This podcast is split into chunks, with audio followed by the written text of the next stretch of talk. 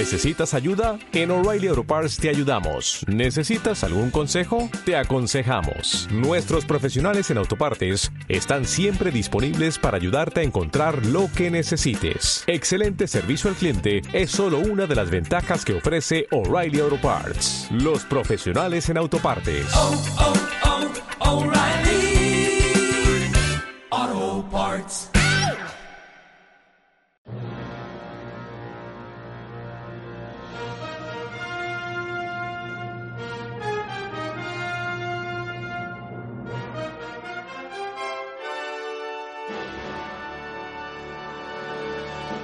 Es cine con Andrés Arconada.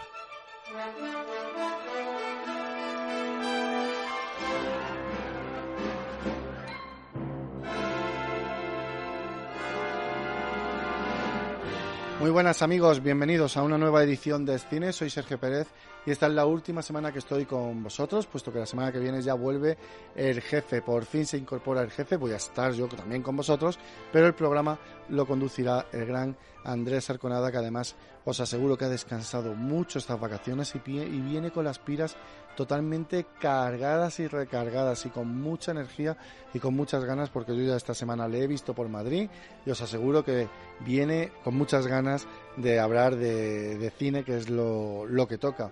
Y con muchas ganas también afrontamos el programa de hoy porque se estrenan grandes eh, se producen grandes estrenos como puede ser Las Niñas una película que ha salido del Festival de Cine en Español de Málaga premiada con la Vicinaga de Oro que había pasado anteriormente por la Berlinare donde gustó bastante. Vamos a hablar además con su directora de todo ese proceso de creación de esta película que se está comparando mucho con Verano de 1993, puesto que nos sitúa en, en, en 1992. Los productores además son los mismos, pero el tono y lo que cuenta es diferente. Y luego vamos a hablar más de las niñas. Ya os digo, una película que nos ha gustado bastante. Por fin se estrena Mulan, pero no en cines, en la plataforma. Vamos a hablar luego de todo el lío monumental que hay, porque va a la plataforma, pero no para los suscriptores, sino que tienes que estar suscrito a la plataforma y luego pagar 22 euros por verla. Hay mucha polémica sobre si el precio es alto o no y demás. Y bueno, vamos a hablar bastante de esta película porque ya os adelanto que no es plano a plano como el resto de los live action que ha llevado Disney a cabo con respecto a la película de animación cambia bastante, cambia bastante el tono y luego os contamos si nos convence o no nos convence. La segunda parte de una película adolescente que, que recaudó bastante, After, que ha vendido muchas, muchas entradas en la preventa. Hablamos de After en mil pedazos, película también va a llegar película francesa, película de diferentes filmografías, es decir, tenemos un programa bastante completo, como veis. Nuestra compañera Laura Gardeano nos va a adelantar, puesto que Bohemian Rhapsody y luego Rocketman sobre Elton John fue, eh, fueron dos grandes éxitos. Van a haber muchas películas sobre cantantes, sobre biopic de cantantes, y Laura nos va a hacer un repaso por todos ellos. Nuestros compañeros van a seguir con las recomendaciones. Vamos a tener la última semana, os adelanto, última semana para participar en el concurso de las bandas sonoras. Al final del programa os recordaremos las bandas sonoras por si todavía tenéis alguna de las 10 que os está bailando, a ver si os refrescamos la memoria, se os enciende la bombilla y si no, escribid la opción que creáis que, que es porque es la última semana para participar en el concurso de las bandas sonoras y vamos a hablar también de taquillas, en fin, un programa muy completo, pero si os parece vamos a adelantaros un pequeño un pequeño concurso que queríamos hacer con, con vosotros. ¿Has, has vuelto? Pues claro que he vuelto. No podía dejar que... Oh, todo ha sido culpa mía. Ojalá hubiera llegado antes. Puede que sea mejor así. No, no digas eso. Y ese pequeño concurso es sobre las niñas. Eh, una película de la que luego vamos a hablar, pero que os resumimos. Celia es una joven de 11 años que vive acorde con la educación que le han dado en el colegio de monjas y su madre en casa, que espera que llegue algún día a la universidad. Pero su mundo va a cambiar cuando llega Brisa, una nueva compañera, un año mayor que le va a enseñar un nuevo mundo y le va a descubrir nuevas sensaciones y nuevas realidades. Una película muy recomendable que ya tenéis en cines y que por gentileza de su distribuidora vamos a, a sortear eh, unos packs que están compuestos por por unas camisetas, por unas entradas, entradas que son válidas para diferentes cines, como los cines Verdi, los cines Renoir, los Goren, el Cine Paz, en fin, hay diferentes cines, los Yermo Cine también. Así que entrad en nuestra página web y veis todos los cines para los que son válidos y también una camiseta muy noventera y una carpeta totalmente noventera de las que teníamos en aquella en aquella época. Y es muy fácil, lo único que tenéis que decirnos es en qué ciudad tiene lugar las niñas. Facilísimo. ¿En qué ciudad tiene lugar o se desarrolla las niñas? Si lo sabéis, es cine más concurso arroba es radio.fm, es cine más símbolo positivo concurso arroba es radio.fm. Nos ponéis vuestro nombre completo, dirección postal y un teléfono de contacto para la empresa de envíos.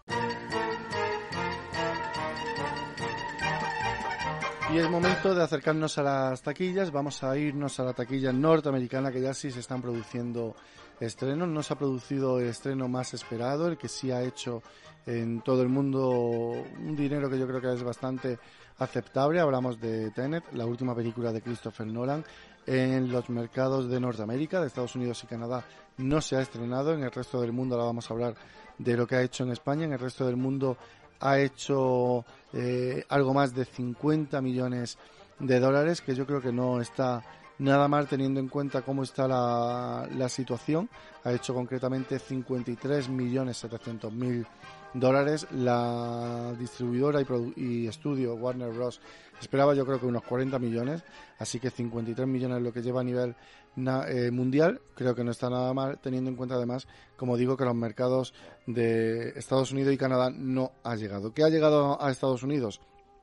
Pues en el puesto número 5, un estreno titulado Wars on Background Wars, que ha subido un 2%, un poquito, y que lleva un acumulado de un millón eh, de dólares. Como veis, taquillas todavía bastante discretas, pero no ya lo que hemos estado hablando meses atrás, porque puesto que ya se va produciendo pues diferentes movimientos en la taquilla. En el puesto número 4 de Personal History of Debbie Copperfield ha hecho 470 mil dólares en el fin de semana, lleva era su fin de semana de estreno, así que 470 mil dólares es lo que lleva de taquilla y está ahí en ese puesto número 4. En el puesto número 3 un reestreno, todavía seguimos encontrando reestrenos que ha sido la tónica dominante en Estados Unidos hasta hace muy poquito.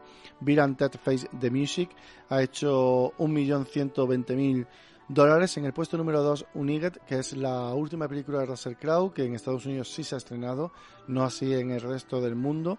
Tiene una caída del 35%, en el fin de semana ha hecho 2.600.000 dólares y lleva un acumulado de 8.840.000 dólares. Para ser el mercado norteamericano es una cifra baja, pero teniendo en cuenta la situación en la que estamos, eh, se pueden dar con un canto en los dientes. Y en el puesto número 1 se estrena eh, Los Nuevos Mutantes, la última película de, de los X-Men, pero sin Lobezno, sin Tormenta, sin, sin los personajes, o el profesor Xavier, sin los personajes más eh, conocidos de la saga, una película que ya hablábamos la semana pasada, que tiene tintes de, de, cine de terror incluso, y que se ha estrenado con 7 millones de dólares, que para los tiempos que corren, como digo, yo creo que no está eh, nada, pero nada mal.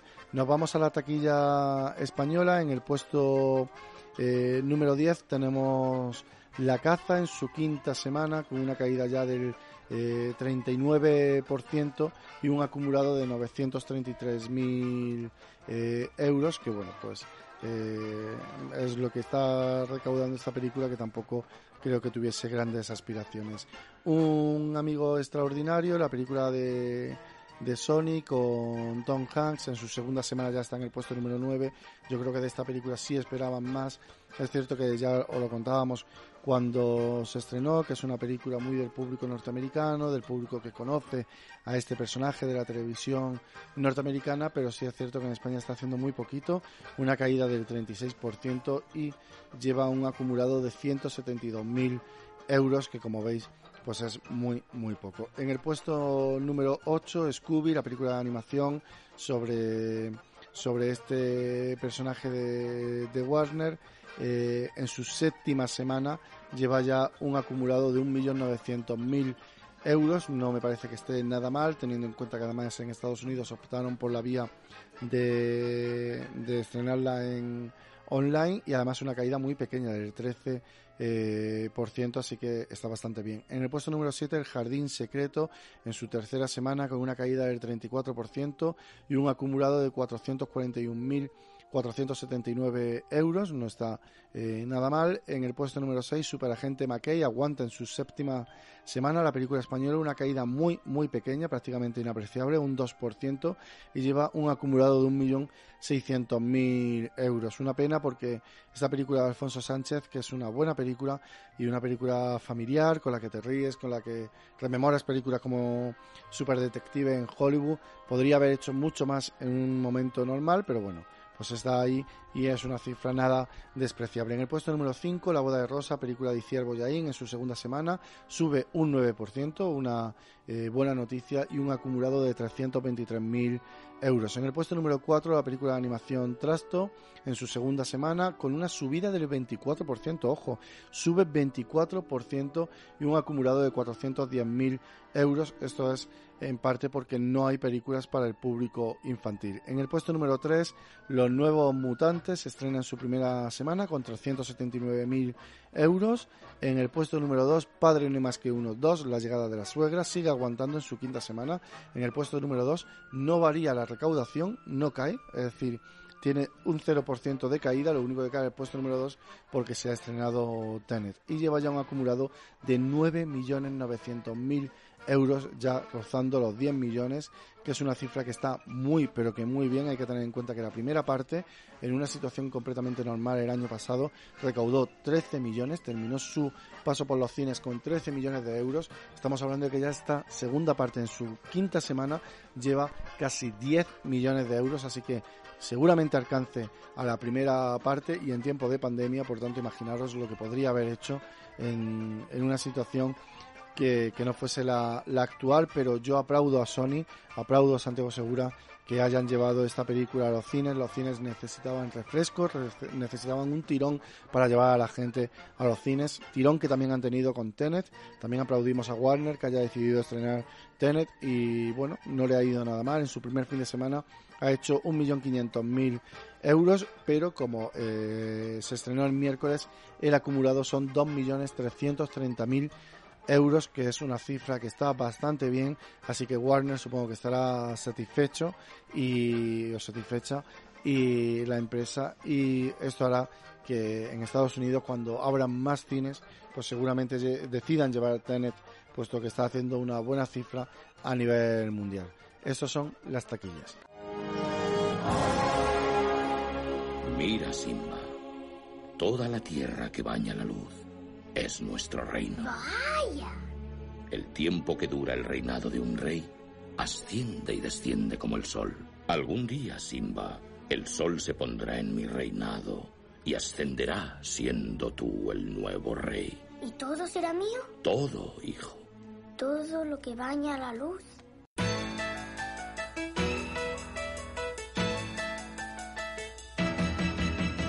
Vamos a empezar nuestra sección de estrenos con una película que, nos ha gustado bastante. Hablamos de las niñas. Es una ópera prima de Pilar Palomero y es una película que pasó primero por la Berlinale, por el Festival de Berlín. Una película que fue muy aplaudida y que tuvo muy buenas críticas. La película siguiente parada iba a ser el Festival de Cine en Español de Málaga y ahí iba a hacer una tournée eh, auténtica por, durante la primavera por muchos certámenes y festivales, pero debido a la pandemia no pudo ser. Finalmente el Festival de Cine en Español de Málaga se celebraba a finales de agosto, la película ha ido al festival y no solamente ha ido, sino que ha gustado, ha sido aplaudida y ha sido premiada. Ha sido premiada con la Biznaga de Oro a la mejor película, nada más y nada menos. Así que como veis es una película que ha tenido muy buena aceptación. A mí personalmente es una película que me gusta bastante. Nos sitúa en el año 92 en Zaragoza, en un colegio de monjas, donde nuestra protagonista Celia, por cierto, fantástica la niña que interpreta a Celia, eh, un 10 para, para los responsables de, del casting y de haber encontrado a esta, a esta joven Andrea Fandos porque está realmente eh, maravillosa. Ella y todas las niñas, todo el grupo de niñas que son las que llevan el peso de la película. En la película está nuestra querida Natalia de Molina, que como siempre está bien, es la que hace la madre de Celia, pero el peso real lo lleva el personaje de Celia y, y de sus amigas. Pues las vemos en un colegio de monjas recibiendo la educación que se recibía entonces, pero en un año 92 en donde España estaba cambiando, el año de la Expo de Sevilla, de las Olimpiadas de Barcelona, el año de la, de la campaña que todos recordaréis de los preservativos de Pónselo, Pon, eh, Pónselo, y que, que en la película está además muy presente porque precisamente es un poco eh, lo que cuenta esta película, el cómo estas niñas estaban recibiendo una educación concreta y una educación sexual en este colegio de monjas y sin embargo en la marquesina del autobús que había justo delante del colegio estaba la campaña de los preservativos del Pontero Ponseló y esa España que se va abriendo, esa España que va cambiando y estas chicas que van entrando en la adolescencia, que ven eh, muchos cambios, que aprenden muchas cosas. A Celia además la va a llevar de la mano una nueva alumna que ha llegado a su clase, que el resto le hacen un poco el vacío, que ella sí se va a unir a ella, que viene de Barcelona y que le va a abrir un poco eh, la mente o la va a, empujar, no a obligar, pero sí a, incitar pues un poco a, descubrirse a sí misma y descubrir el mundo que le rodea. Además, Celia se va a dar cuenta de que algunas cosas que le han contado no son del todo como le habían contado y quiere evidentemente saber la, la verdad. Las Niñas es una película pequeña, pero es una gran película al mismo tiempo. Una película pequeña porque es una ópera prima, con un presupuesto ajustado, pero es una película que habla de, de cosas tan interesantes, de cosas tan profundas. Conectas desde el principio con esta niña, con Celia. Eh, vuelvo a insistir, Andrea Fandos creo que va a tener mucho futuro en esta industria, afortunadamente. Y creo que la mirada de, la directora de Pilar Palomero sin lugar a dudas es una gran mirada, es una mirada que nos enternece por momentos. Los que hemos nacido, yo que nací a principios de los 80, pues recordamos con mucho cariño esa época y, y os vais a dar cuenta de, de, cómo está cuidado hasta el mínimo detalle los decorados, eh, todo el mobiliario, eh, todo el contexto. Está muy bien eh, investigada esta, esta película para poderla construir y transmitir esa verdad, ¿no?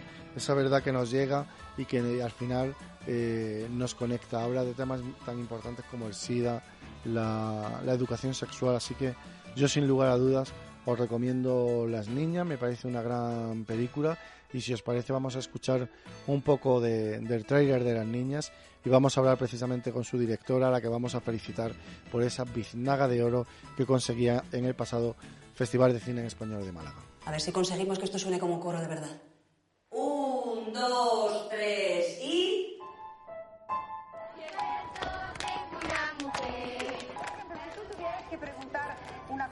niña, a una de estas sí. colegialas, sí. ¿qué les preguntaría? No les preguntaría, les daría un consejo. Póntelo, pónselo.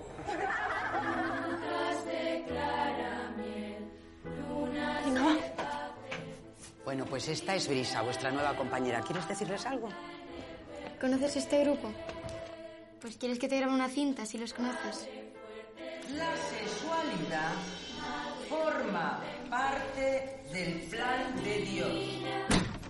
Mamá, ¿qué estabas jugando? A nada. Amor, ¿tienes?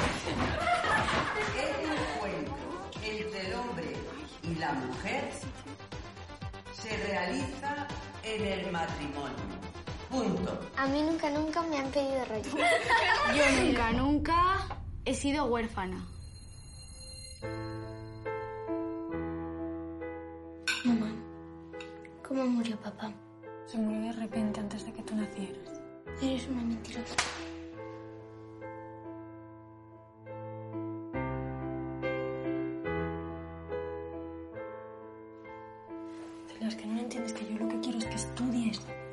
Una carrera, que tengas oportunidades, que no dependas de nadie.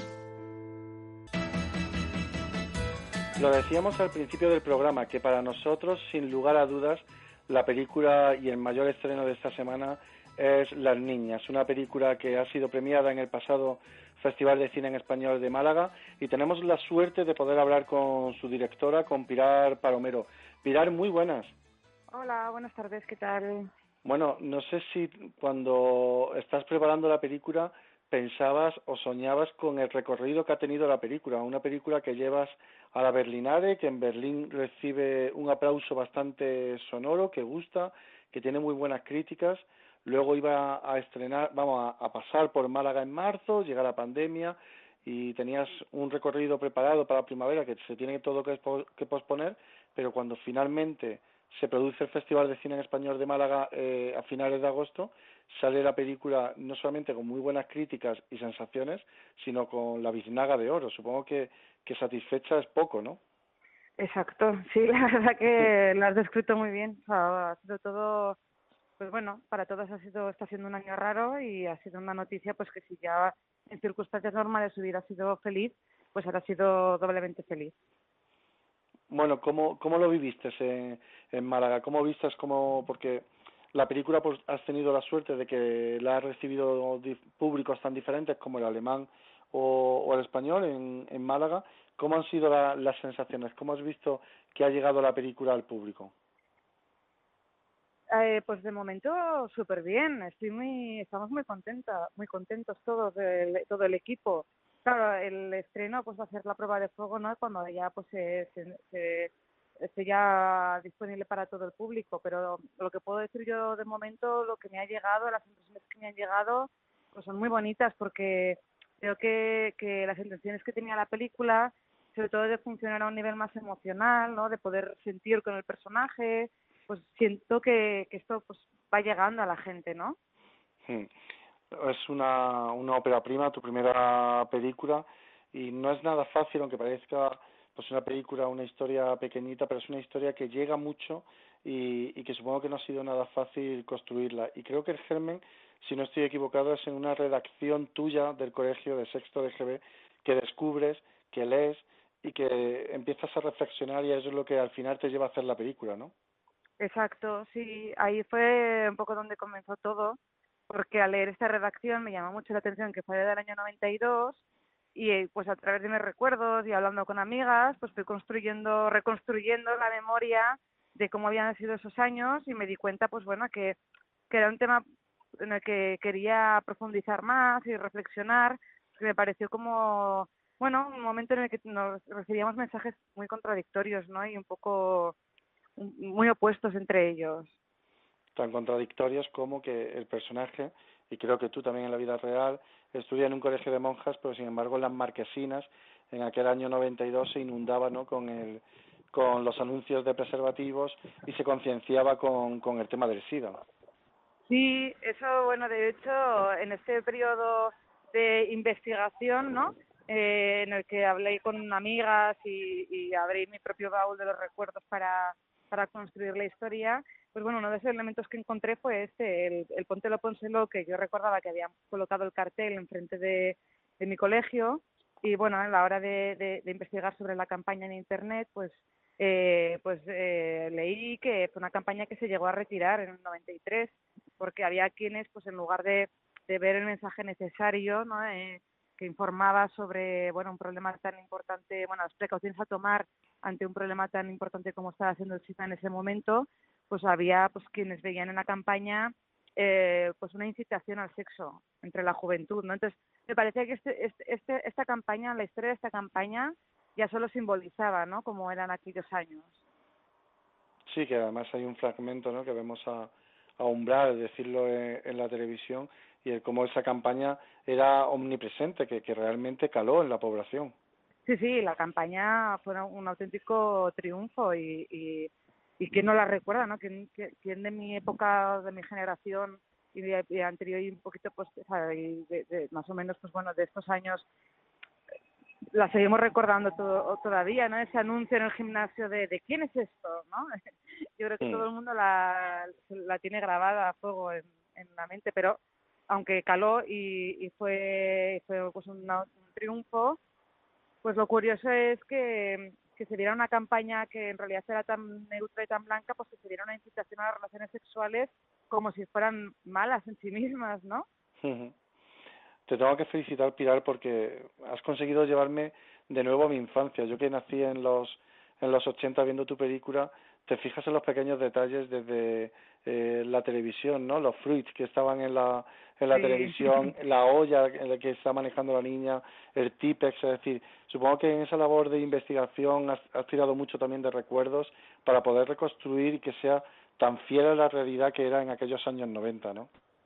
Sí, la verdad es que la intención era esa, cuidar mucho el detalle y agradezco un montón que, que bueno, pues que como tú pues te has fijado y también pues decir que, que también pues todo, todo ese trabajo de ambientación, el equipo pues, de, arte con Mónica Bernuy, de, vestuario con Arancha Esquerro y, y de maquillaje con Carmen Arbues, pues claro, también son más o menos de mi generación y claro, pues también han aportado sus propios recuerdos, ¿no? Cómo eran las casas, eh, pues cómo, qué, qué pósters poníamos en las paredes y todos esos son detalles que además creo que que bueno que están puestos ahí además como un elemento nostálgico también con una intención narrativa no para que Mm. aporten un poquito más a la trama Sí, no son meros objetos que vemos en televisión, sino que Sí. efectivamente aportan a, a esa trama para, para ambientarnos y también un papel muy importante es la música, ¿no? Eh, supongo que ahí también te has detenido bastante porque la música eh, la vemos eh, en la película y, y igual nos, a- nos ayuda a viajar. Sí, eh, yo aquí también eh, he aportado, pues, eh, bueno, he aportado, más bien dicho al contrario, ¿no? He disfrutado creando la banda sonora porque es, es eh, la banda sonora de, de, mi infancia, de aquellos años. Cuando yo tenía la edad de Celia, pues era la música que escuchaba, la música que me marcó y, eh, y claro, en los, en los principios de los 90 Zaragoza pues vivió un boom musical, ¿no? Con Héroes del Silencio, Niños del Brasil, y, mm, y, y yo pues tenía mucha ilusión con que todas estas canciones que para mí son himnos de mi, de mi infancia ¿no? y que sé que lo son también para más gente, pues formaran parte de la banda sonora. Y, y la verdad que, bueno, que son canciones que yo creo que también, ya solo con escucharlas ya nos, a muchos ya nos lleva a otra época, ¿no? Aquella época en concreto. ¿Cómo ha sido la, la escritura del guion? Porque tengo que reconocerte que, que me ha despertado muchas veces una, una sonrisa, ¿no? Escuchar determinadas historias en la película, esa leyenda, ¿no? Del SIDA, de la caja del pájaro muerto, que, que yo en su día escuché eh, que era volviendo en un viaje en avión y aquí lo cuentas volviendo de Italia, es decir, que, Sí, que es algo muy... variantes.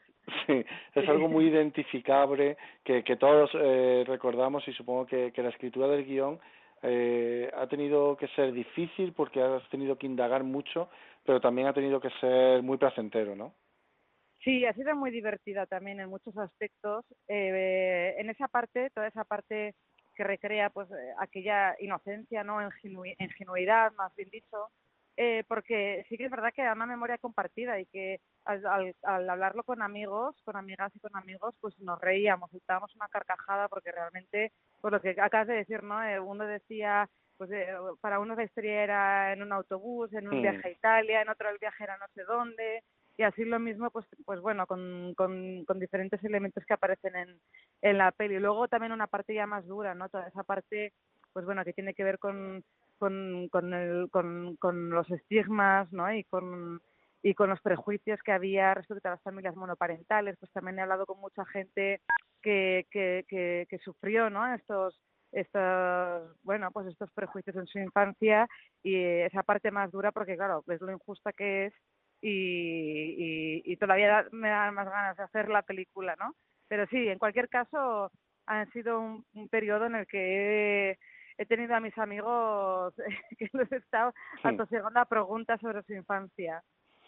Te iba a preguntar ahora justo por, por los, temas, los temas tan, tan importantes que trata la película, sobre todo no E- ese viaje emocional que vemos de Celia, la niña, la niña protagonista, y que toca temas muy, muy importantes, de mucho calado, pero desde la inocencia de, de esa niña que está dando el paso a, a la adolescencia.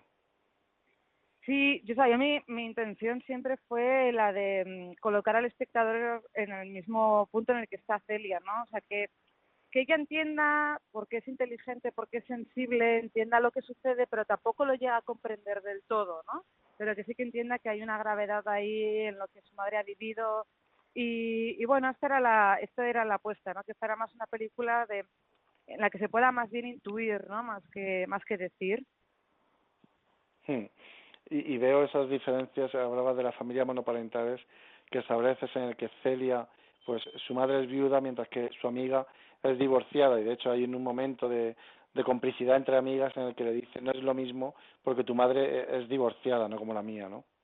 Sí, claro, sí, es que era una época, bueno, pues lo que lo que te comentaba, ¿no? En la que Pues yo esto sobre todo, aparte del momento de la investigación, lo estoy viviendo ahora, ahora que estoy mostrando la película, ¿no? Que me sorprende la cantidad de gente que me dice, pues fíjate, o sea, la propia Natalia, que, que es 10 años más joven que yo, eh, sufrió eh, bullying en el colegio porque sus padres eran divorciados. Nos parece muy raro que esto ocurra, pero ocurre, ¿no? Y, y bueno, la película lo muestra también, ¿no? Sin intentar hacer ninguna, bueno, ningún, nin- ninguna, sin intentar dar ningún mensaje, pero mostrándolo, estas, Hmm. estas cosas que todavía hoy en día pueden seguir pesando cuando en realidad no, no deberían tener la mayor importancia. ¿Cómo, ¿Cómo fue el casting? Porque uno de los grandes aciertos de, la película, hablábamos antes del guion, evidentemente, pero también era que transmitiese verdad. Y, y es increíble la, la, la joven que interpreta a Celia, la, la verdad que transmite y que hace que, que el espectador conecte desde el principio con esa historia. Eh, pues el casting fue largo, estuvimos eh, casi siete meses con Gisela Cren, la directora de casting, y bueno, vimos a casi mil chicas entre Zaragoza y Barcelona. Y, y la verdad que, a ver, yo está feo que lo diga porque, no sé, Sí. pero es que a mí me tiene enamorada Andrea. Bueno, todas, todas, ¿no? Me encantan y me parece que eh, es la Celia pues que siempre soñé, ¿no? Eh, eh, porque además comparte mucho con el personaje, pues la, la inocencia, la timidez, ¿no? Y, y bueno, y luego pues sí, tiene una fuerza en la mirada que, que yo creo que que ella que, que, que en sí misma ella ya transmite mucho. ¿Cómo crees que, ha cambiado? La película habla mucho de, la educación sexual que recibíamos en aquellos años 90. ¿Cómo crees que ha cambiado a día de hoy? Esto, la verdad que ahora también en las entrevistas que están haciendo con las chicas y también en el momento del ensayo, que, que de los ensayos que hablábamos mucho, respecto a la educación sexual, eh, bueno, yo creo que básicamente lo que ha cambiado es que hoy en día eh, tiene mucha más libertad para, para hablar y para, y para elegir. Que por supuesto todo depende del entorno en el que vivas, del lugar, de la familia, o sea que luego hay muchos condicionantes pero bueno, sí que hay una, hay una diferencia abismal. Eh, en el 90 y pico, o sea, en el 90 y poco, eh, todavía, bueno, el sexo no, no se hablaba mucho, y, y, y menos de lo que recordamos, porque yo misma, en esta labor de documentación, viendo reportajes, eh, a la gente hasta le daba vergüenza, a los adultos hasta les daba vergüenza hablar de preservativos, ¿no? Entonces, pues imagínate, si le daba vergüenza a un adulto, pues que, que, que, iba a sentir un adolescente, y creo que esto, pues hoy día ya está superado. Sin embargo, curiosamente contrastaba con aquella sexualidad, digamos, que había en parte de la televisión, ¿no? Recordamos, por ejemplo, las mamachicho de, de Telecinco. Era, es curioso eh, esos contrastes que también hablabas antes de un colegio de monjas y el anuncio en la marquesina en la puerta. Claro, o sea, a mí me, para mí, por ejemplo, me choca más, de, claro, porque la exhibición que había, pues, de, de las mamachichos en televisión, que eso sí que veo que igual no, no ha cambiado tanto, ¿no? O sea, pues, lo único, pues vale, el uniforme que llevan, bueno, uniforme, el vestuario que llevan las mamachichos, pues ese sí que está desactualizado, pero sí que sigue, sí que seguimos un poco repitiendo esos, esos roles, pero bueno, eh, sí, forma parte un poco como de, de, de- del legado que nos ha llegado Mm. entonces. Pilar, supongo que, que estás muy ilusionada porque la película ya llega este viernes a, a los cines de toda de toda España. Eh, hay datos que invitan a la esperanza. Vemos las cifras tan buenas que está haciendo Padre No más que uno dos. La cifra eh, debido a las circunstancias que no es nada despreciable de Tenet. ¿Cómo cómo afrontas el reto de, de ir a la taquilla? Bueno, yo la verdad que no, ahí se lo dejo a, a los distribuidores, el tema de, lo, Sí. de la taquilla. Yo deseando que, o sea, al final, un, pues como, como directora, eh, mi deseo es que, que, que ojalá vaya el mayor número de gente posible, porque pues uno hace una película para eso, para que se vea y para poder compartirla y, conectar con la gente. Yo espero que, que, te- pues que, que el público tenga ganas de ir a ver la película y la verdad que me vengo muy tranquila de Málaga también, aparte de feliz con, con la biznaga para todo el equipo, también por el hecho de sentir pues cómo el público ha respondido de bien a, a las nuevas normativas de seguridad, cómo sentir que el cine es un lugar seguro en el que además se cumplen escrupulosamente pues todas estas eh, normas de las que hablo. Y, y nada, pues eh, deseando que, que, que ojalá la gente se anime y que les guste y que si les gusta que la recomienden, por supuesto. Pues Pilar, te deseamos toda la mierda del mundo para el estreno de las niñas. Ojalá vayan muchos espectadores a verla, porque es una película que nos va a hacer eh, viajar en el tiempo y también darnos cuenta de cómo han cambiado los tiempos o, o cómo algunas cosas no han cambiado tanto. Así que muchísima suerte, Pilar, porque es una película muy, muy interesante. Ay, muchísimas gracias. Un placer hablar contigo.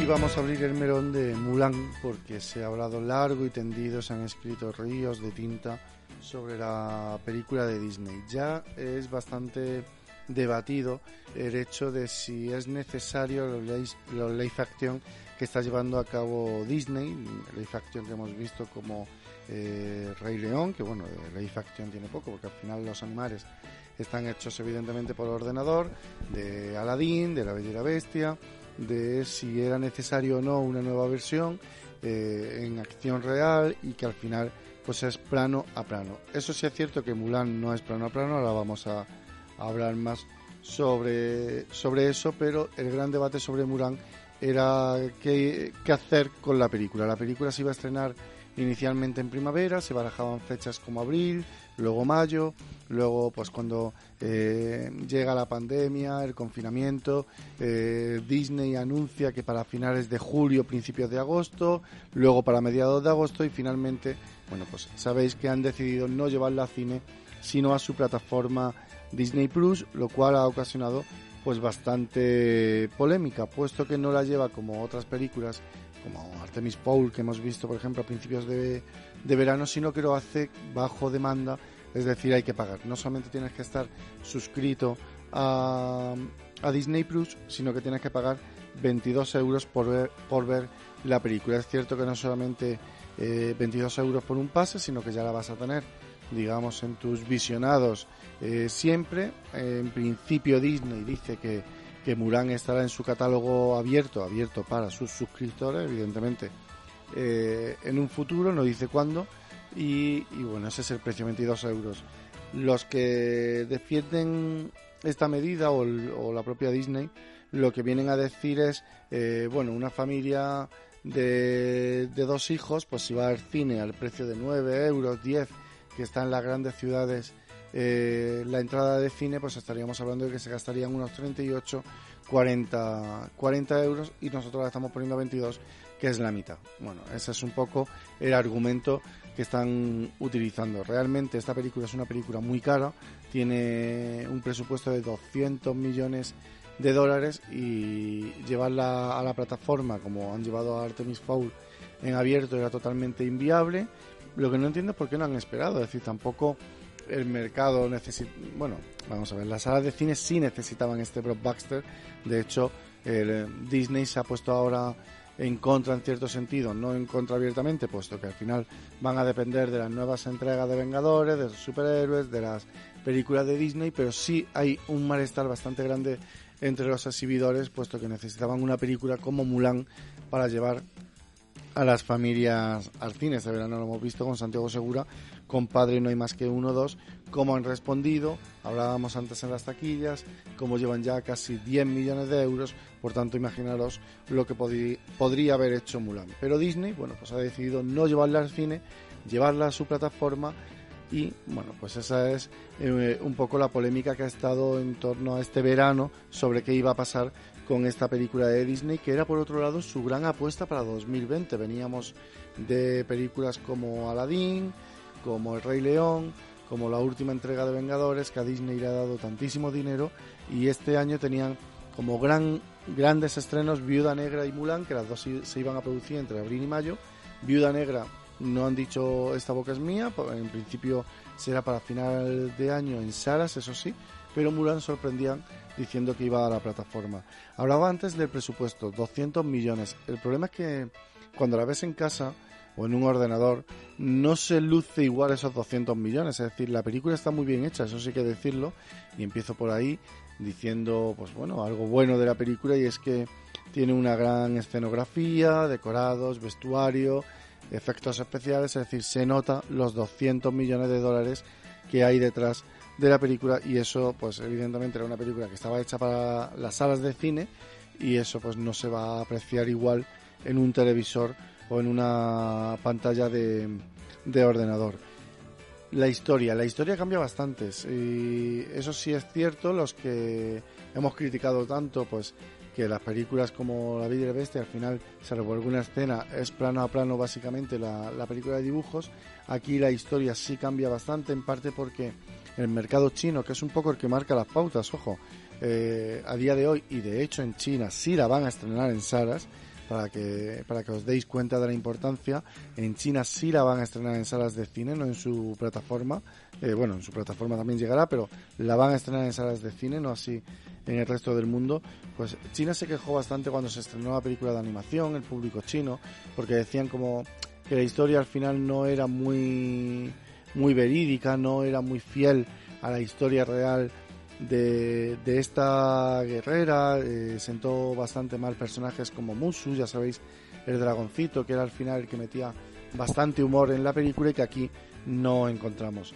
A mí Mulan no me parece una película de Disney una vez vista, me parece una película de guerra, una película bélica, a mí me gusta mucho el cine bélico, pero eh, Mulan no vas a esperar ver una película bélica, lo que vas a esperar ver es una película de Disney y a mí eh, no me parece que, Disney esté presente en esta película. Eh, lo que hay es una película de artes marciales, de combate, de guerra, y la historia es la misma.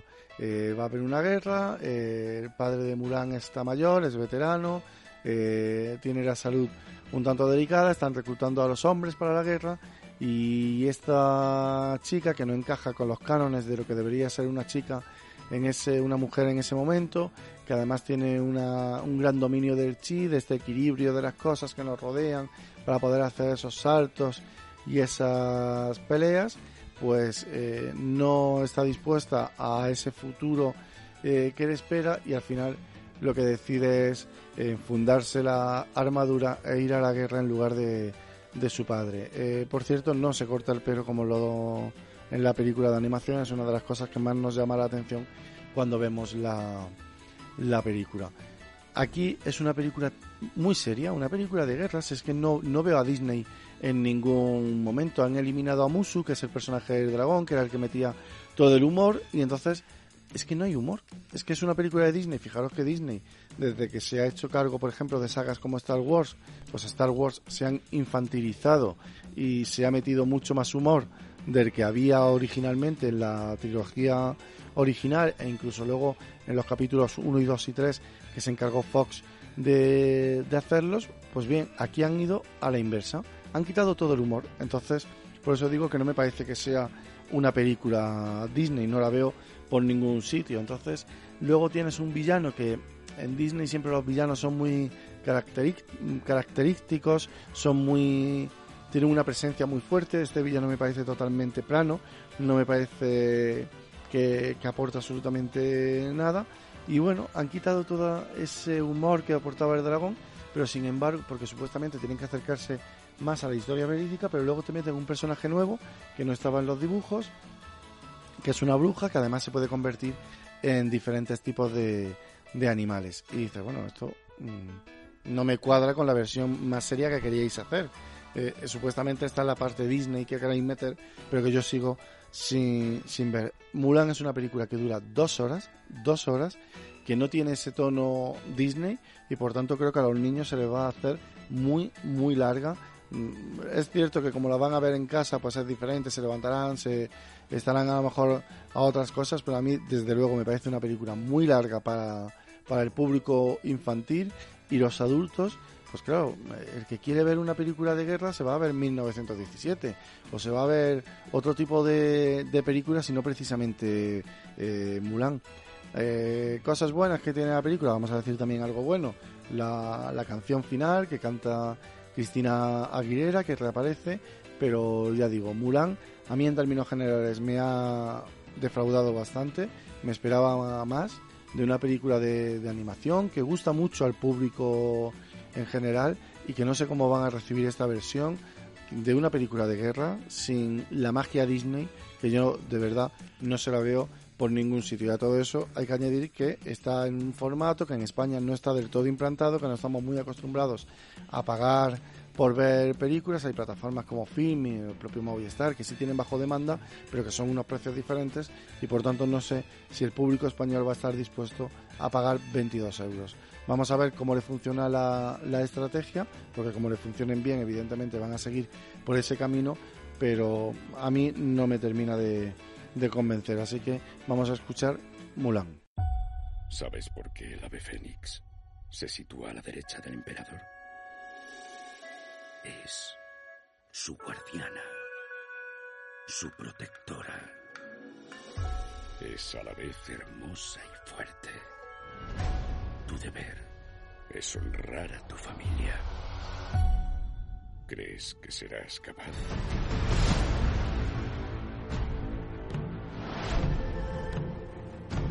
¡Ciudadanos! Estamos siendo atacados por invasores del norte. Su líder se hace llamar Borican. Lucha junto a una bruja. No quiero supervivientes. Por orden de su majestad imperial, todas las familias deben aportar un nombre para luchar. ¿No tiene hijo varón? Fui bendecido con dos hijas. Yo lucharé.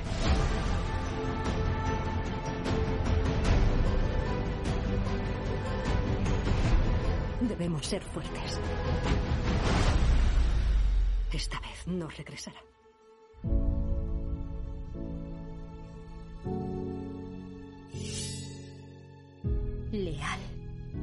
Valiente, auténtica.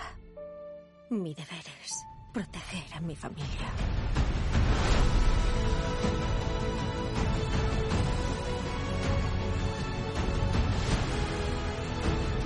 Ancestros, protegedla, por favor. ¿Cómo te llamas, soldado? Hua Jun, comandante, hijo de Hua Zu. Haremos auténticos hombres de cada uno de vosotros.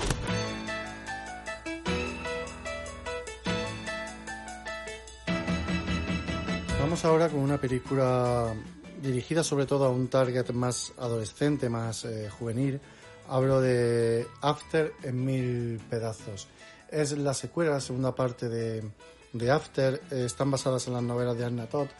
Y yo creo que los estudios lo que pensaron, bueno, pues era convertirlo en un nuevo crepúsculo, en un nuevo Los Juegos del Hambre, ¿no? Que, que está muy sustentado en el público adolescente y mezclándolo un poco también con otro fenómeno literario llevado al cine, convertido en saga, como es 50 sombras de Grey. Porque en esta segunda parte, en After en mil pedazos, encontramos que, que hay mucha más carga sexual que en la primera y ya es, eh, ya es decir. La historia sigue siendo la, la misma, la de...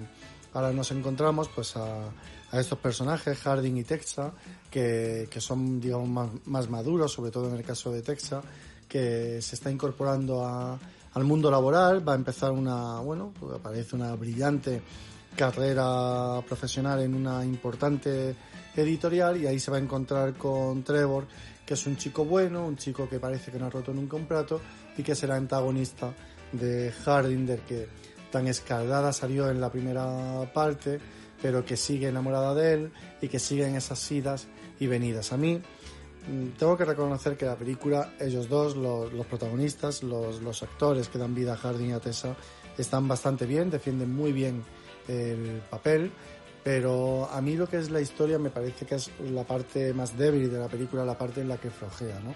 Esta historia de amor, de celos, de, de pasión sexual, de idas, de venidas, porque al final es un esquema que se va repitiendo a lo largo de la película, ¿no? En el que ella sigue enganchada a él en cierto sentido, pero recuerda aquel pasado de la primera parte, pero entonces vuelve, va en esto que conoce a Trevor, que se van a entonces entremezclar la, la, la historia de celos que siente Harding hacia Trevor, entonces ella eh, se pelean, se reconcilian, escena de sexo en el salón, en la cocina, hasta en la oficina, y entonces bueno, el público adolescente y el público juvenil que sigue los libros, eh, yo creo que les va a gustar. De hecho, solamente hay que ver pues todo el fenómeno fan, ¿no? Han llegado a vender 15, más de 15.000 entradas en preventa y por tanto hay un interés. Eh, la película no es que esté ma- mal hecha, lo único que a mí me parece irregular y hay un momento en el que deja de, de interesarme porque es al final es mi- el mismo esquema repetido una y otra vez en esta historia de amor, de ida y de venidas, de pasión, de celos y de, y de poco más, porque es que no hay gran cosa. Y los personajes que rodean, los personajes adultos que rodean a estos jóvenes, parecen todavía más infantiles que ellos, por tanto, no hay manera de reconducir la historia. Pero no obstante, ahí está, en los cines, After en mil pedazos. El mundo entero es una atroz colección de testimonios acreditativos de que vivió. Y de que ya la he perdido. Esta es nuestra historia, de Tessa y mía. Estamos enganchados el uno al otro con tanto placer como dolor. Me has hecho daño y no puedo perdonarte. Tessa, quiero otra oportunidad. Lo intentaré, cueste lo que cueste. Hardin es tu hijo. Pero sé que no es un chico ejemplar. ¿Se arrepiente? ¡Perdone, señor! Tessa, bienvenida a la editorial Vance. Impresionar se le da bien. ¡Wow!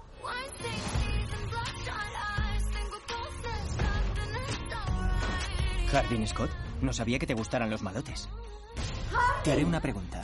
¿Estás enamorada de él? Nunca vas a confiar en mí. ¿Confiar en ti? ¿Me dices a dónde me ha llevado eso?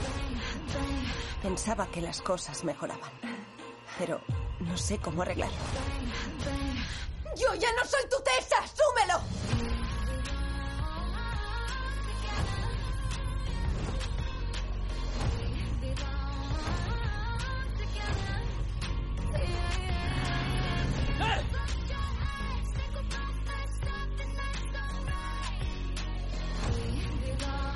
Lo tuyo con Harding no va a acabar bien.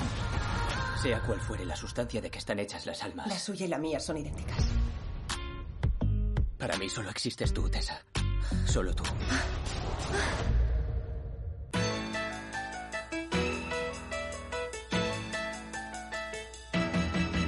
Ya sabéis que no hay semana que falte una película francesa en la cartelera española. Sin embargo, tengo que reconocer que esta película francesa me ha llamado la atención y además me ha gustado porque sobre todo me parece original. Es totalmente envidiable la industria cinematográfica francesa, la cantidad de películas que producen, no solamente que producen, sino que exportan al resto de países. Y eso hace que muchas veces nos lleguen películas que son muy parecidas, películas que tienen la sensación de ya haber visto, que no aportan nada, pero de vez en cuando sí es cierto que nos llegan películas originales como esta y, y tan originales que lo llevan hasta en el propio título, un acuerdo original. Mira, os voy a contar, está no solamente protagonizada, sino escrita y dirigida por dos actores eh, franceses que a lo mejor por el nombre no, no le ponéis cara, pero que en el momento que los veis son muy muy reconocibles del cine francés, son Romain Boringer y Philippe Rebot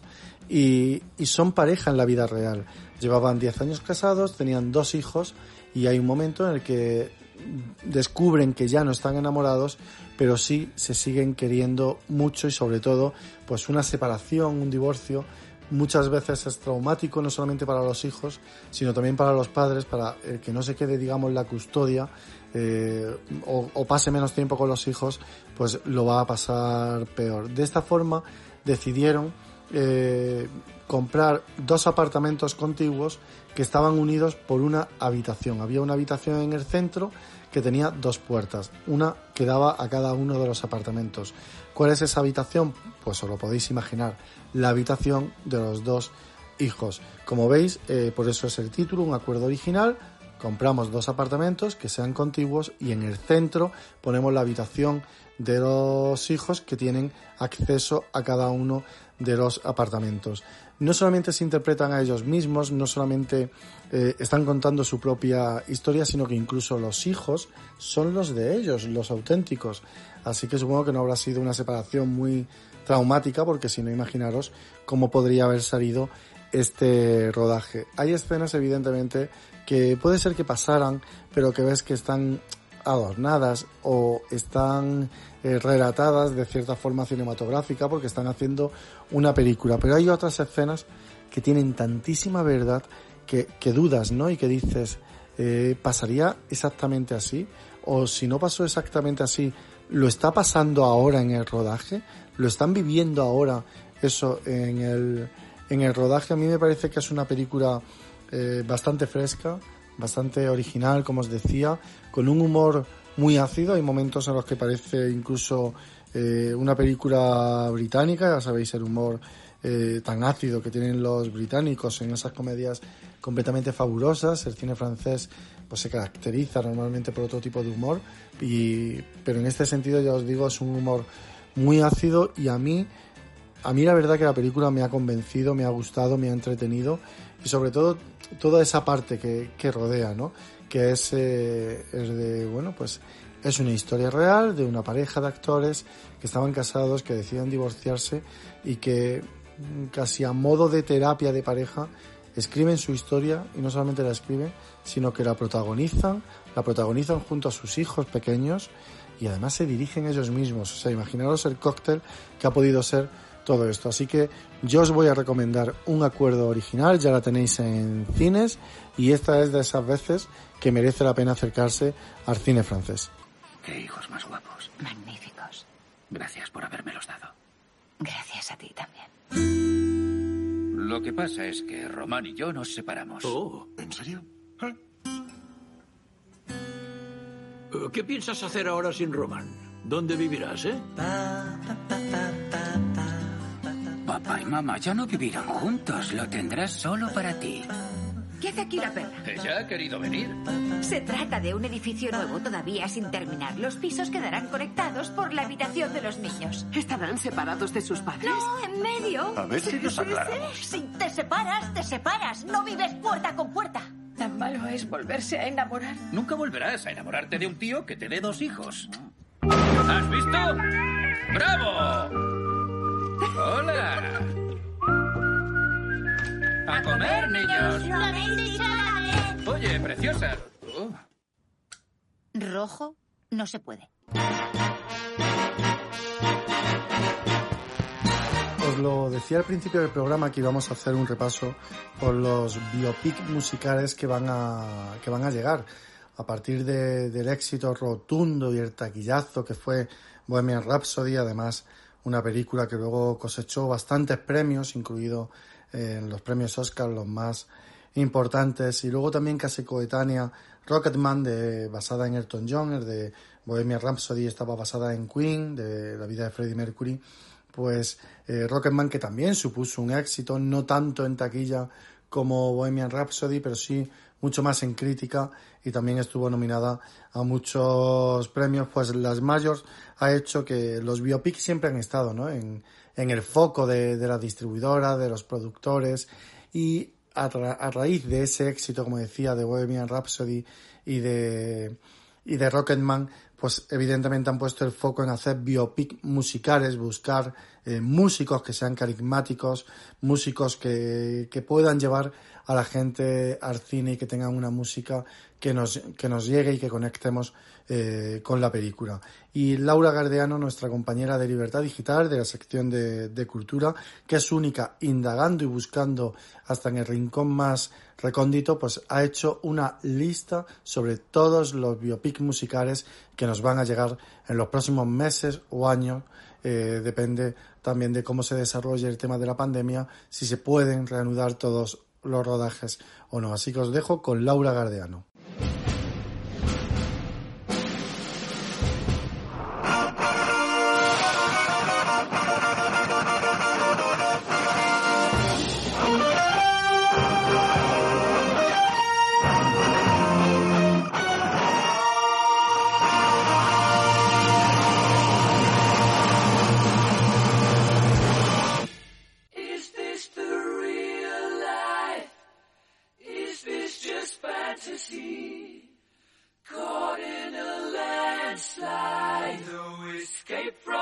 Reality.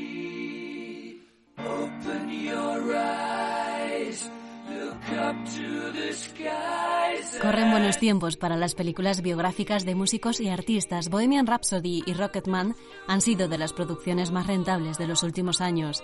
El biopic de Freddie Mercury recaudó más de 900 millones de dólares en todo el mundo, reactivó el interés por Queen y empujó a sus protagonistas al éxito. Rami Malek se llevó el Oscar y el Globo de Oro. Otro ejemplo es el de René Zellweger, que se alzó con un Oscar y un Globo de Oro por interpretar a Judy Garland en Judy. Somewhere over the rainbow, way up high, there's a land that I've heard of once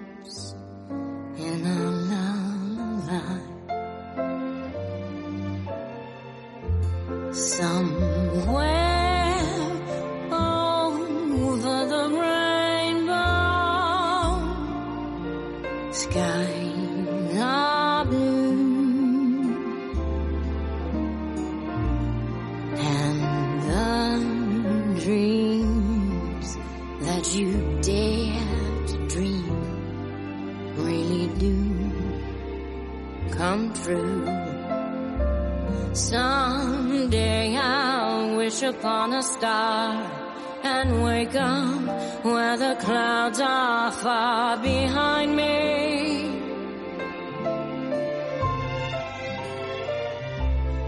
Where troubles melt like lemon drops away above the chimney tops. That's where you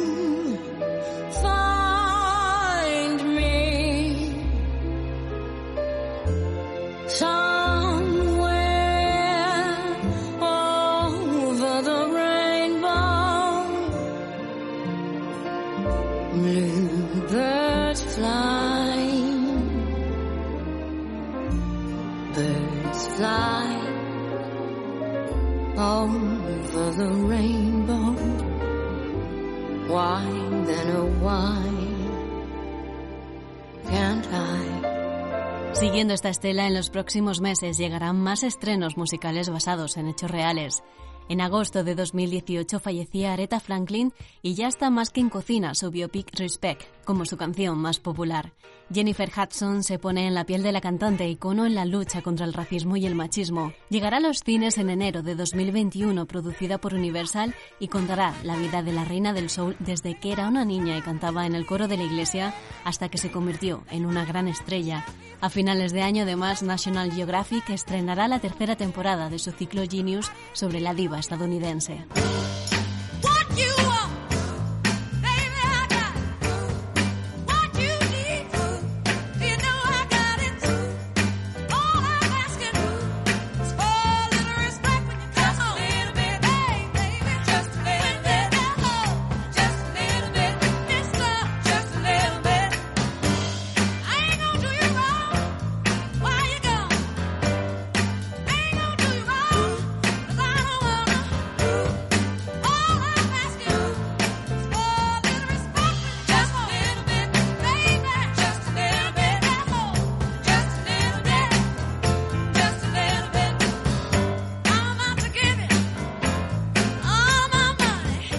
It's one for the money, two for the show, three to get ready. Now go, cat, go, but don't you step on my blue suede shoe. Well, you can do anything but stay over my blue suede shoe. Rey del rock Elvis Presley también volverá a sonar gracias a la película dirigida por Baz Luhrmann, responsable de Moulin Rouge o El Gran Gatsby. Austin Butler será Elvis, mientras que Tom Hanks será su manager.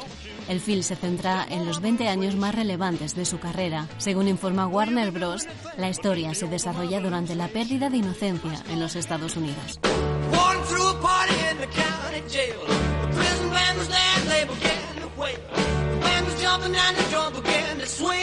You should have heard the knocked out jailbird sing that rock.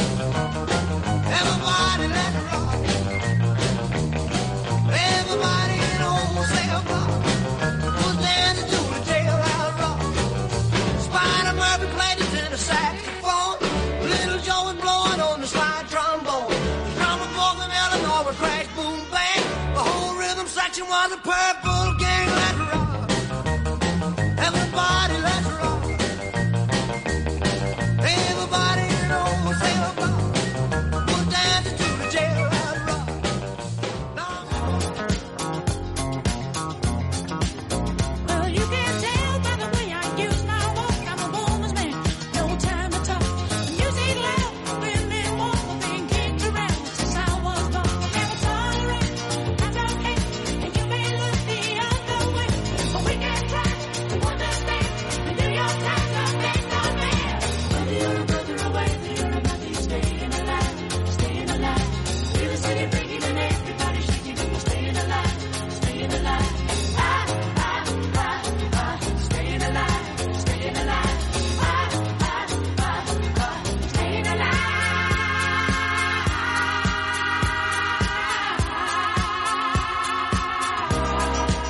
Éxito de los Bee también será contado en la gran pantalla, aunque el proyecto en el que participará Steven Spielberg se encuentra aún en una fase muy temprana de desarrollo.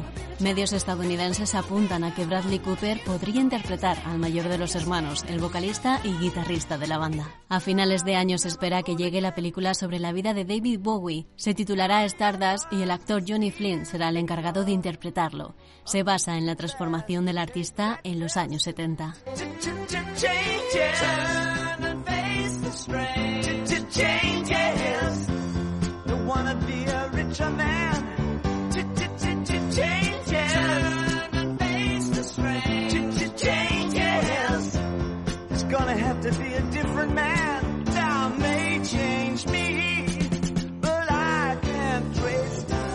Y terminamos este repaso de próximos estrenos con el actor Timothy Chalamet, el protagonista de Call Me By Your Name, que ha sido el elegido para interpretar a Bob Dylan en una película que retratará el momento en el que el ganador del premio Nobel aparcó la música folk para indagar en el rock and roll. Se espera que pueda estrenarse antes de finales de 2020.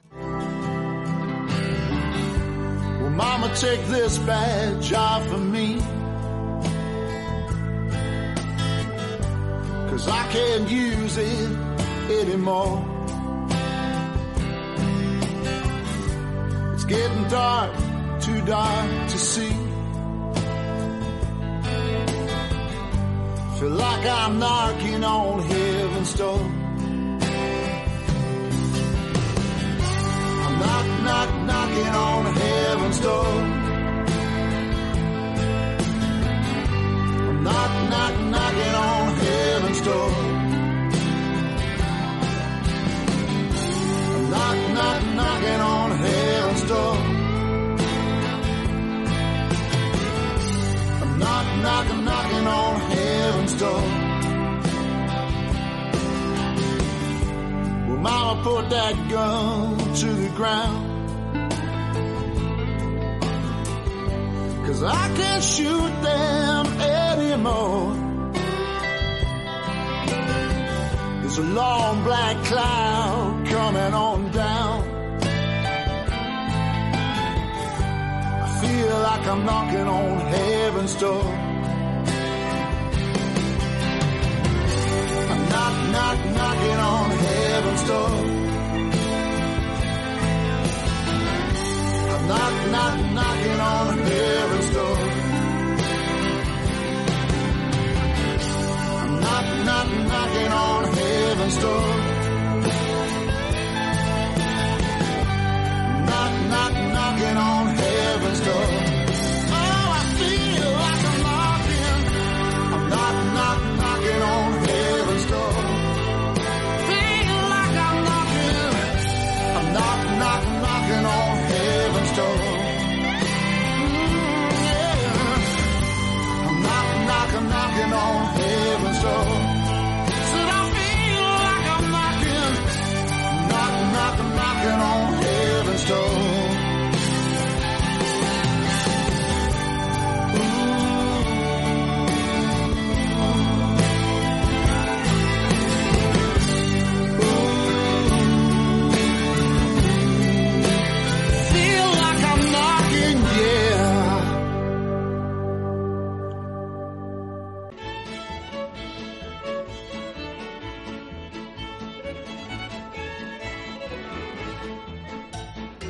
vamos a ir con las recomendaciones que nos hacen nuestros compañeros de Libertad Digital y de Es Radio. Esta noche tenemos dos recomendaciones muy diferentes, pero muy especiales. Agradecemos a nuestros compañeros su colaboración con este programa. Por un lado vamos a escuchar a Marta Cotarero de- del equipo de Es la Noche de Dieter, que nos va a recomendar una película italiana de la que, que siempre suele estar en las listas de películas favoritas, pero Marta nos cuenta sus motivos personales por los que le gusta tanto esta película de la década de los 90. Y David, Alonso, fotógrafo de la casa, también experto en viajes, compañero de, de la redacción de Libertad Digital, nos va a llevar a un viaje 30 años antes que Marta Cotarero, a la década de los 60, a un, a un spaghetti western. Y yo creo que es, si le decimos a alguien un spaghetti western, yo creo que es el primer título que se le viene a la memoria. Así que os voy a dejar con Marta Cotarero y con David Alonso.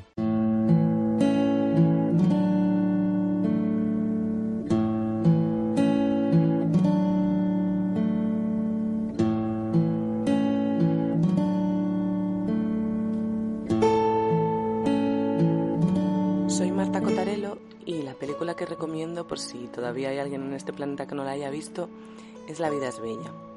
Podría haber recomendado muchas otras películas, a lo mejor más míticas o por motivos mucho más técnicos, pero yo la recomiendo porque en el momento en- de mi vida en, la que, en el que lo vi, en el que la vi, en mi adolescencia me marcó mucho esta película y yo la describiría como una historia de amor en dos vertientes.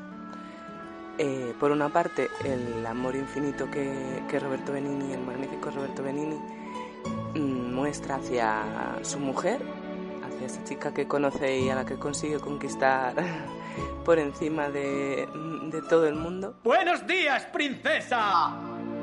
He soñado toda la noche contigo. Íbamos al cine y tú llevabas aquel vestido rosa que me gusta tanto.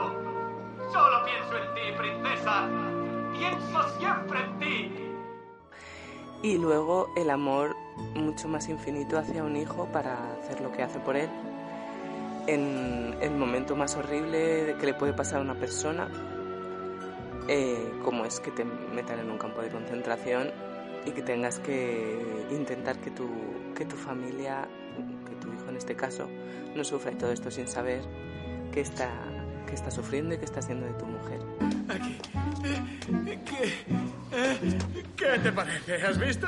Bonito, ¿eh? Fíjate. Ya estamos inscritos, ¿eh? Cuando he llegado allí para inscribirnos, Josué, había un árbitro que me ha dicho, no, usted y su hijo no se pueden inscribir, no, no, no, no han pagado la cuota. Menudo susto me ha dado, me ha dicho, se tienen que marchar a casa. Le digo, no, a casa te vas tú. Josué y yo estamos inscritos. ¿Eh? ¿Te burlas de mí? Dame el número. Y al final me lo ha dado. Mira qué bonito, ¿eh? Por seguridad, les dije que también me lo pusieran aquí. ¿Ves? ¿Has visto dónde te lleva tu papá, Josué? Qué bonito sitio te he llevado. ¿Eh? Y entonces, bueno, la primera parte por- es una maravilla, una delicia. No hay que olvidar tampoco la banda sonora que, que es mítica que cualquiera que la escuche se transporta a esa película. Y la segunda, bueno, es mostrar un horror, pero de una manera que te hace sentir una gran ternura y te hace ver lo que puede hacer una persona por alguien que quiere y por proteger a alguien y me parece maravilloso, maravillosa esa historia.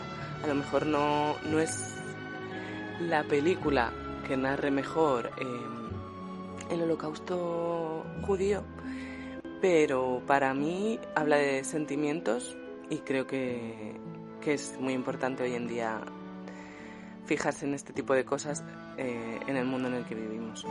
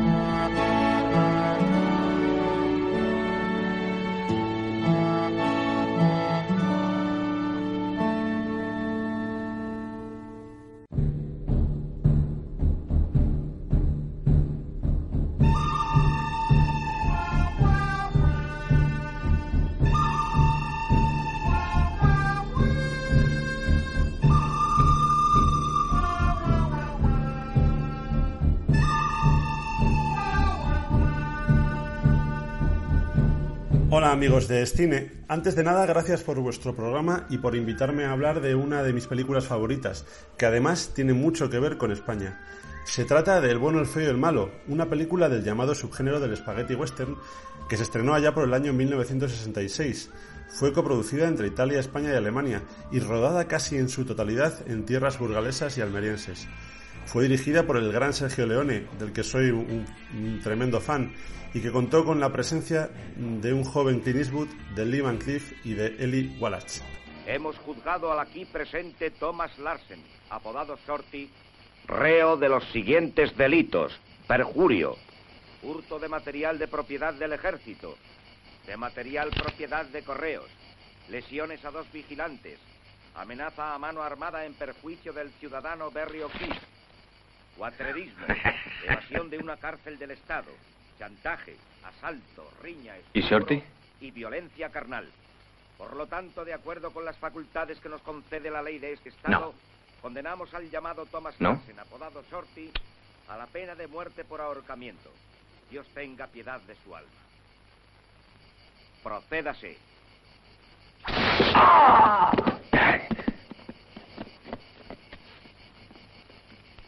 Lo siento, Shorty. La película, que es considerada una de las mejores de la historia, es también recordada por su gran banda sonora, otro protagonista más de la obra, una música que fue compuesta por el inolvidable Ennio Morricone, que desgraciadamente murió hace pocos días.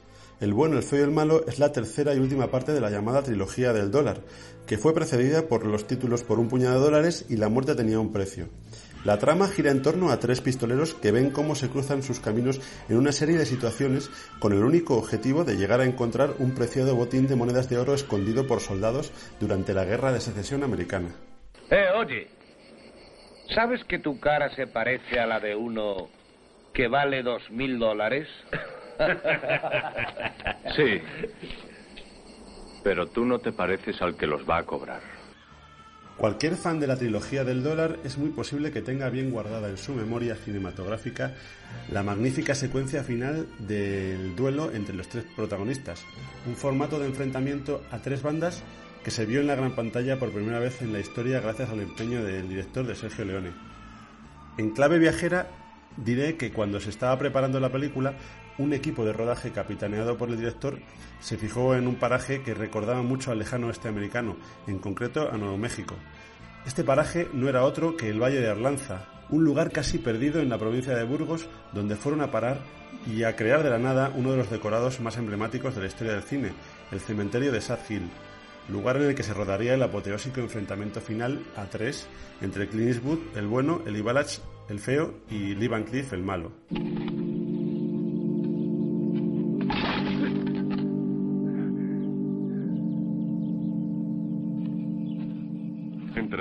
Más a prisa. Cavad. ¿Y tú, no ayudas? Aunque cavarais un año, no aparecería. ¿Por qué? Porque aquí dentro no están los dólares. ¡Hijo de... ¿Y tú esperabas que confiara en ti? Doscientos mil dólares es mucho. Y tenemos que ganarlo. Pues bien, ese decorado fue recuperado hace unos años por los miembros de la Asociación Cultural Sad Hill, coincidiendo con el 50 aniversario del estreno de la película. Este impresionante emplazamiento natural se descubre al recorrer un estrecho camino entre las localidades burgalesas de Santo Domingo de Silos y Salas de los Infantes. También se rodaron otras secuencias de la película en la provincia de Burgos y como curiosidad hay que decir que la gran cantidad de extras que se, necesitaron en algunas de las escenas hizo que se movilizaran más de 2.000 soldados, junto con la gente de otros pueblos de alrededor. Estás bromeando, ¿verdad, Rubio? Me quieres gastar una broma, ¿eh? Es una soga, no es una broma. Vamos, pásatela por el cuello, Tuco. A nivel particular diré que El bueno, el feo y el malo es una película que forma parte de mi adolescencia y que he vuelto a ver en repetidas ocasiones a lo largo de toda mi vida y además sin temor a cansarme. Como ya sabéis, entre otros temas, también me dedico al periodismo de viajes y en los últimos años he podido recorrer también algunas de las localizaciones de Almería, como el Cortijo del Fraile o el Desierto de Tabernas, disfrutando muchísimo de la experiencia. Para los que somos muy aficionados al estilo cinematográfico de, Sergio Leone y sobre todo a su irrepetible trilogía del dólar, visitar estos lugares de la geografía española hacen que se nos pongan los pelos de punta de emoción.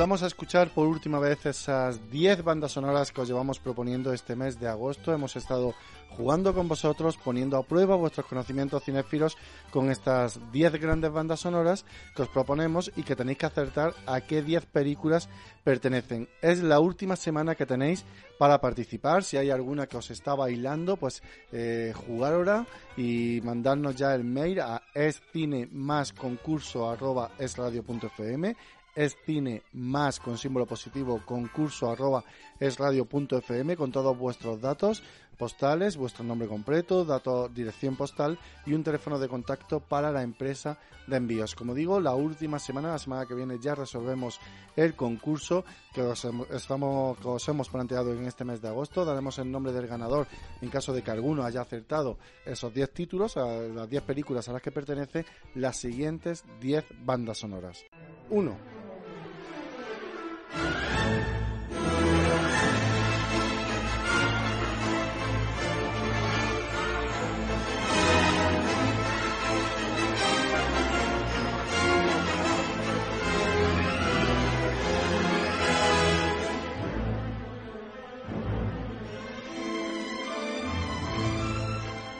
Dos.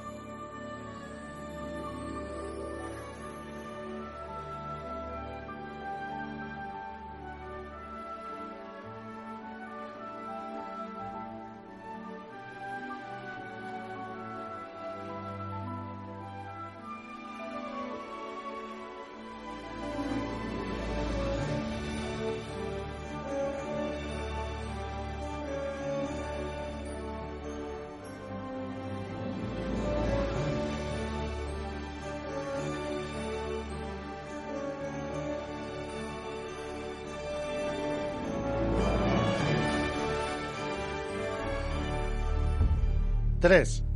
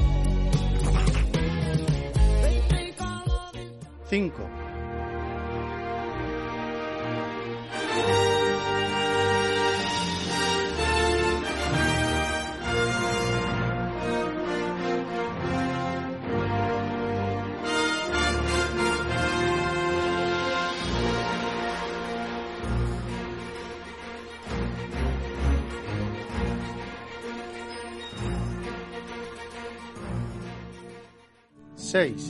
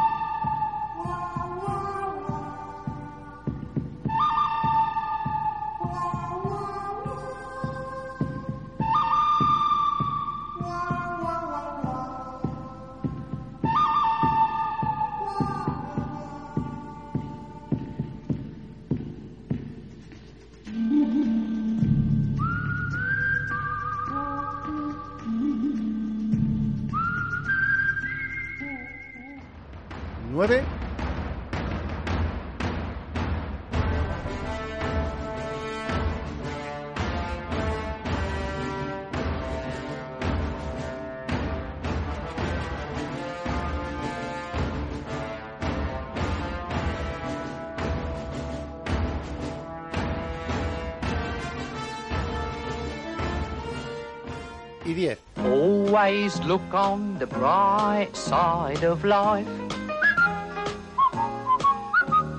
Always look on the light side of life.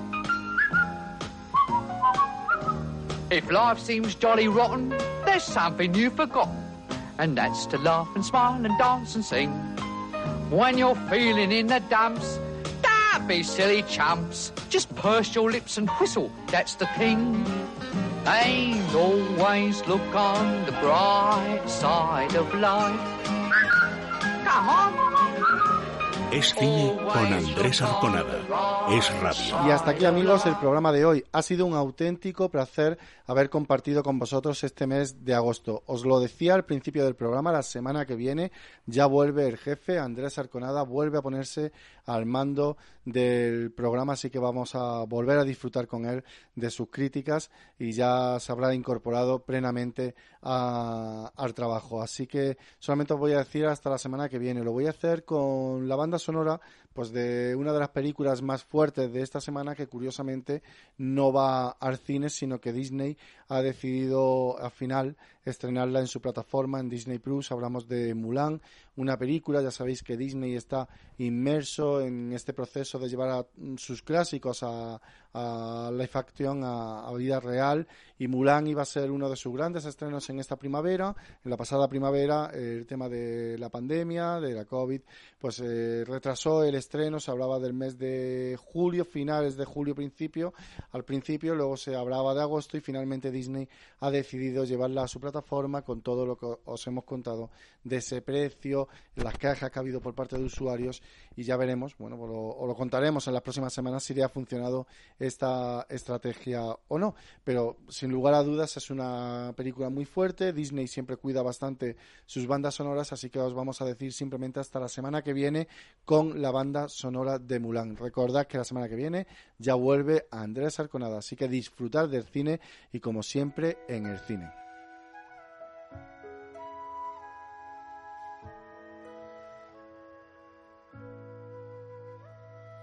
Look at me. You may think you see who I really am, but you'll never know me every day. It's as if I play a part. Now I see if I wear a mask, I can fool the world, but I cannot fool my heart.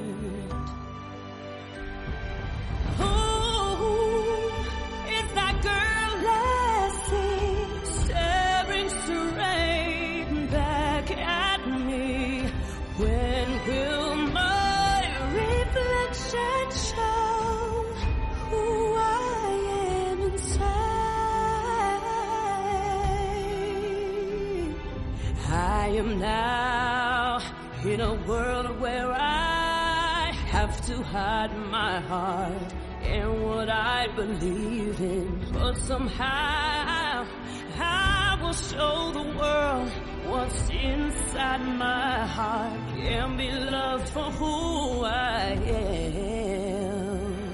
Oh,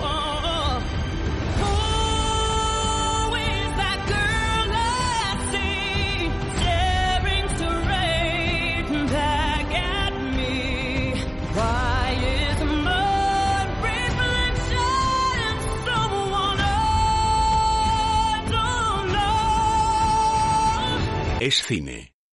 Es radio.